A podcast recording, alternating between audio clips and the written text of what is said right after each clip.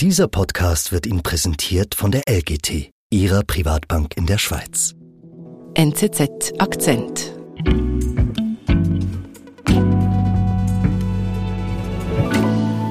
Matthias, hallo. Hallo. In den letzten Tagen, Wochen habe ich überall diese Jahresrückblicke von Spotify gesehen, was man am meisten gehört hat. Hast du Spotify? Ja, hab Spotify auch. Und diesen Rückblick hast du den auch mal angeschaut? Ja, genau, auch so einen habe ich. Ich habe mein Handy hier, ich kann dir den auch gerne mal, gerne mal zeigen. Ja. Was, was ist das? Das ist Radiohead. Ähm, habe das im letzten Jahr, sagt Spotify mir, 30.000 Minuten lang gehört. Okay, also ein richtiger Fan. Ja, das kann man so sagen. Und hast du es auch gepostet, geteilt? Nein, das habe ich nicht. Aber ich habe es privat rumgeschickt. Ich habe auch mit Kollegen verglichen. Vor allem aber habe ich es online oft gesehen, sehr oft. Mhm. Spotify ist halt einfach auch die meistgenutzte Musik-App. Und man kommt auch gar nicht mehr drum herum. Es hat sich eigentlich so ein bisschen zu einer Selbstverständlichkeit entwickelt, wie Google Maps oder, oder WhatsApp. Mhm. Aber äh, für den Chef von Spotify, für Daniel Eck, läuft das Geschäft eigentlich gar nicht so gut, wie man denken könnte.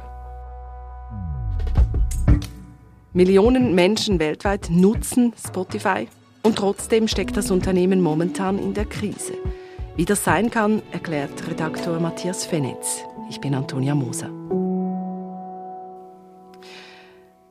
Matthias, Spotify steckt in der Krise. Was ist damit genau gemeint? Das ist vor allem eine finanzielle Krise, weniger eine Beliebtheitskrise. Mhm. Im ersten Halbjahr äh, 2023 hat man keine Gewinne eingefahren. Okay. Und der Konzernchef Daniel Eck sieht da einen ganz klaren Grund dafür. Für ihn ist klar, okay, die Firma hat sich zu weit weg von ihren Kernprinzipien entfernt. Und die wären? Das wären Einfallsreichtum und Kreativität. And that's been our mission from the start. Und Daniel Eck sagt auch an einem Tag, dass man diese Prinzipien am, am Anfang noch hatte. Is the music industry doomed? Or could it be reimagined and still Er sagt auch, dass Spotify damals wirklich die Musikindustrie neu erfinden wollte. We know that that answer is yes. Wie lange gibt es Spotify denn schon? Daniel Eck hat Spotify zusammen mit einem Geschäftspartner 2006 gegründet. Vielleicht ist auch noch spannend zu sagen, dass Daniel Eck sowas wie ein Computergenie ist und Okay. auch so aufgestiegen ist. Er ist in Schweden geboren, da früh ein Startup aufgebaut, dann in jungen Jahren wirklich äh, hat er das verkauft und mehrere Millionen gemacht damit. Und eigentlich hat er mit Anfang 20 schon ausgesorgt und hat in Rente gehen können. Aber das hat er dann ja nicht gemacht. Nein, er äh, hat dann so etwas wie eine Sinnkrise. Er wollte wieder etwas machen. Und Daniel Ecks Vision mit Spotify ist eigentlich danach ganz simpel. Er wollte Musik zugänglich machen, allen und überall. Was meinst du genau mit zugänglich machen? Ja, man muss sich vorstellen, vielleicht ein bisschen in der Zeit zurückversetzen. 2006, das war ja noch die Zeit der CDs. Das heißt, Musik war eher stationär, sag ich mal. Es war nicht so überall verfügbar. Aber es war etwas in Bewegung in der Musikindustrie. Also der Verkauf der CDs ging immer mehr zurück. Und es gab da die, diese Plattformen wie LimeWire oder Pirate Bay, Stimmt. wo Leute ihre Musik hochgeladen haben, geshared haben und andere Leute, die dann runterladen konnten. Gratis aber. Aber gratis und vor allem illegal. Okay. Gab es damals noch keinen Weg, um irgendwie online an Musik ranzukommen? Ja, es gab natürlich iTunes. Die Sache ist aber, auf iTunes hat ja so funktioniert, dass man sich auf dem Computer einzelne Alben oder Songs runtergeladen hat und dafür dann auch bezahlen musste. Dieses Modell, dieses legale Modell hat aber trotzdem nicht verhindern können, dass die Musikbranche in einer tiefen Krise war. Und sich viele Leute auch gefragt haben, okay, wie kann diese Branche, wie kann dieses Geschäftsfeld in Zukunft überhaupt funktionieren? Also wenn alle sowieso eigentlich lieber illegal runterladen. Genau richtig. Und Daniel Eck, was hat der dann gemacht? Ja, Daniel Eck hatte dann eigentlich das Gefühl, okay, hier ist eine Marktlücke. Und damit die Musikindustrie überleben kann, muss man, muss man sie neu erfinden. Also er hat angefangen mit anderen Programmierern den Code für Spotify zu entwickeln. Er hat sich an Plattenfirmen gewandt, Lizenzen ausgehandelt, weil er kann ja nicht einfach diese Musik einfach, einfach so zur Verfügung stellen. Es gibt mhm. ja Leute, die Rechte daran besitzen. Mhm. Und 2008 ist er dann soweit und Spotify geht das erste Mal online. Mhm. Was heißt denn das? Was kann man jetzt auf Spotify machen? Das heißt, Nutzerinnen und Nutzer konnten zum ersten Mal Lieder online streamen, also ohne Download. Und das ist auch der große Unterschied zu iTunes. Mhm. Die Songs sind sofort verfügbar, legal und auch gratis.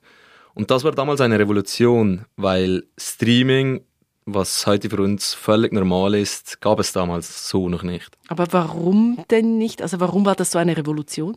Ja, es war zu dieser Zeit auch noch nicht so möglich, wie das heute der Fall ist.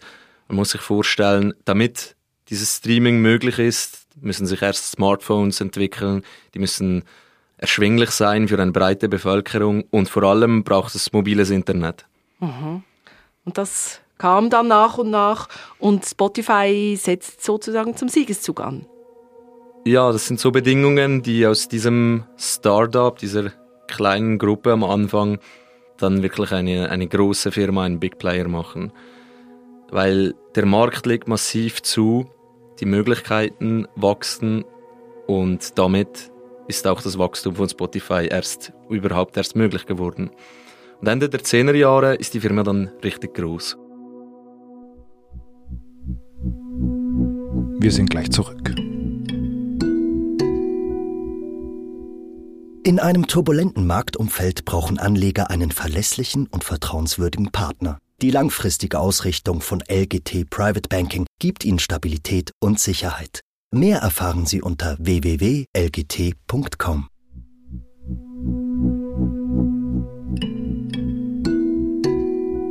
Matthias, du hast es vorher nur ganz kurz erwähnt. Es war Spotify war gratis. Wie verdient man dann Geld bei Spotify, wenn plötzlich alle gratis Musik hören können? Also ganz gratis war es ja nur am Anfang. Das war eigentlich auch die Strategie von Daniel Eck, um die Leute von diesen illegalen Plattformen wegzuholen und zu sich zu holen. Eigentlich auch eine Art Marketinginstrument. Mhm. Weil er wollte Spotify auch wirklich vermarkten als das Antimodell, die Alternative zu diesen illegalen Downloads. Mhm. Aber die Firma musste natürlich relativ bald mal ein Abo-Modell einführen und wer dann bezahlt hat, wer sich also für so ein Abo registriert hat, der hatte dann gewisse Vorteile, wie zum Beispiel keine Werbung zwischen verschiedenen Songs, bessere Qualität bei, beim Streaming und ähm, so, so wächst die Firma dann und macht auch mehr Geld. Also können eigentlich alle zufrieden sein. Ja, nicht ganz. Künstler, die sind weniger zufrieden, weil Warum? sie finden, sie bekommen zu wenig und sie wollen auch an diesem Erfolg teilhaben. Mhm. Und einzelne Musiker wie zum Beispiel Taylor Swift haben auch angekündigt, ihre Musik auf Spotify nicht zur Verfügung zu stellen, wirklich die Plattform zu boykottieren. Weil sie zu wenig Geld bekommt. Genau. Aber auch die auch die kehrt irgendwann zurück. Also auch Taylor Swift muss irgendwann sich Spotify beugen, weil, weil die Plattform ist zu wichtig, sie ist der Platzhirsch geworden.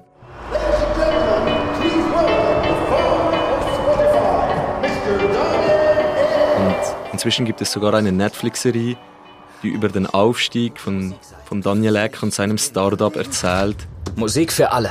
Vor allem bauen wir den allerbesten Musikplayer der Welt. Wie es sich weiterentwickelt zu diesem Big Player. Also zusammengefasst, Spotify ist wirklich groß. Das kann man so sagen, ja. Also wir reden inzwischen von 574 Millionen Nutzerinnen und Nutzer und 226 Millionen von diesen 574 Millionen, die haben ein kostenpflichtiges Abo. Über 200 Millionen Leute zahlen für Spotify. Ich verstehe nicht ganz, wie sie dann in eine finanzielle Krise gekommen sind, wie du am Anfang gesagt hast. Ja, das Problem von Daniel Eck, das sind die Plattenfirmen, weil vom Geld, das er, das er mit Spotify einnimmt, muss er 70 Prozent eigentlich wieder an die Musikindustrie zurückgeben. Aber ich habe gemeint, die Künstler seien nicht zufrieden, weil sie zu wenig bekommen. Ja, das liegt daran, dass dieses Geld an, an die Lizenzhalter, also an die Plattenfirmen geht und nicht direkt an die Künstler. Okay. Weil ähm, die Lizenzen von Taylor Swift und all den anderen Künstlern, die sind sehr, sehr teuer. It may not be all that surprising to hear that Spotify's payouts to the music industry since our founding is approaching 40 billion dollars. Und für Daniel Ecker gibt sich daraus, dass es sehr schwierig ist, mit diesen Zahlen dann seine ganzen Kosten zu decken. Also er muss mit weniger als einem Drittel eigentlich der Erträge seine gesamten Kosten decken. Mhm. Also obwohl die Nutzerzahl steigt, macht Daniel Eck weiter Verluste. Was macht er denn jetzt? Ja, er macht mehrere Dinge. Einerseits investiert er in Werbung, das bringt ihm 23 Millionen neue Nutzer, sogar 6 Millionen neue zahlende Nutzer und er erhöht gleichzeitig die Preise. Aber Spotify preparing to yet again pare back. Big news at Spotify. Layoffs. Audio streaming giant Spotify is slashing 1500 das ist ein bisschen das Problematische, er entlässt auch Mitarbeiter und zwar massiv. Von wie vielen reden wir denn da genau? Ja, allein dieses Jahr waren das 2300 von insgesamt knapp 8400 Mitarbeitenden. Das ist viel. Das ist extrem viel. Und in der letzten Entlassungsrunde vor einigen Wochen waren es 1500. Das waren 17 Prozent der gesamten Belegschaft. Okay. Aber mit diesen Entlassungen ist es für Daniel Eck noch nicht getan. Er fordert jetzt von den verbleibenden Mitarbeitern, dass sie einfallsreicher werden. Und ja, er hält da richtig so ein, ein Plädoyer. Also eben eigentlich wieder zurück zu diesem Start-up-Groove vom Anfang. Ja, danach klingt es, aber vielleicht täuscht das ein bisschen, weil am Anfang sah sich Daniel Eck ja als Gründer eines Startups mit einem kleinen Team von, von irgendwo auch idealistischen Programmierern, die diesen illegalen Downloads etwas entgegensetzen wollten. Mhm. Wirklich auch eigentlich das Ende dieser Krise herbeiführen wollten. Und ihre Motivation war halt auch, Musik wirklich allen zugänglich zu machen. Also eine kleine Revolution irgendwie in der Musikbranche. Ja, sie waren sicher irgendwo auch Idealisten, Tech-Nerds, die, die wirklich diese Branche revolutionieren wollten. Aber heute ist die Situation dann schon eine andere. Spotify ist ein Global Player, es geht hier um Milliarden und die Tech-Nerds von einst sind in der harten Realität des Marktes angekommen, wo es einfach um harte Zahlen geht.